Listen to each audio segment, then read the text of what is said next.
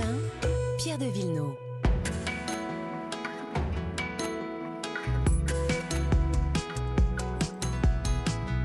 Les questions d'environnement et de patrimoine, le patrimoine dans un instant avec vous, Laure d'Autriche. Bonjour. Bonjour. On va parler euh, de Shostakovich et de. Staline. Oh là là Alors, on est plongé vraiment dans la Russie des années 50. Et euh, d'abord l'environnement. Bonjour Virginie Salmen. Bonjour.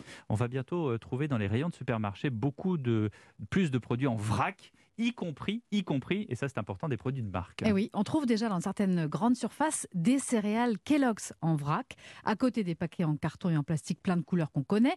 Donc ça veut dire qu'on se sert soi-même la quantité de céréales qu'on veut à partir d'un silo, comme dans les magasins bio. Euh, Il y a aussi une expérimentation sur le fromage Babybel, nous apprend Célia Renesson, la présidente de Réseau Vrac. Donc c'est un organisme qui accompagne les distributeurs à mettre en place le vrac dans les magasins.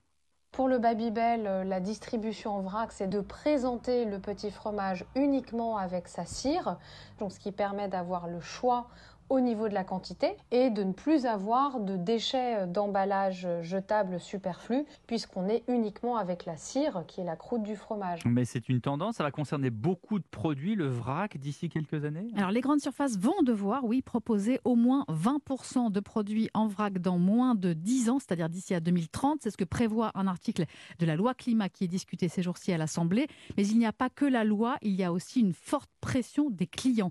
54% réclament des produits de marque en vrac, selon un sondage LSA. Donc les magasins bio, pas bio, s'y mettent.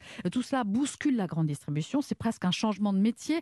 Mais les supermarchés ne peuvent plus échapper au vrac, concède Jacques Cressel, qui représente, lui, les enseignes de la grande distribution.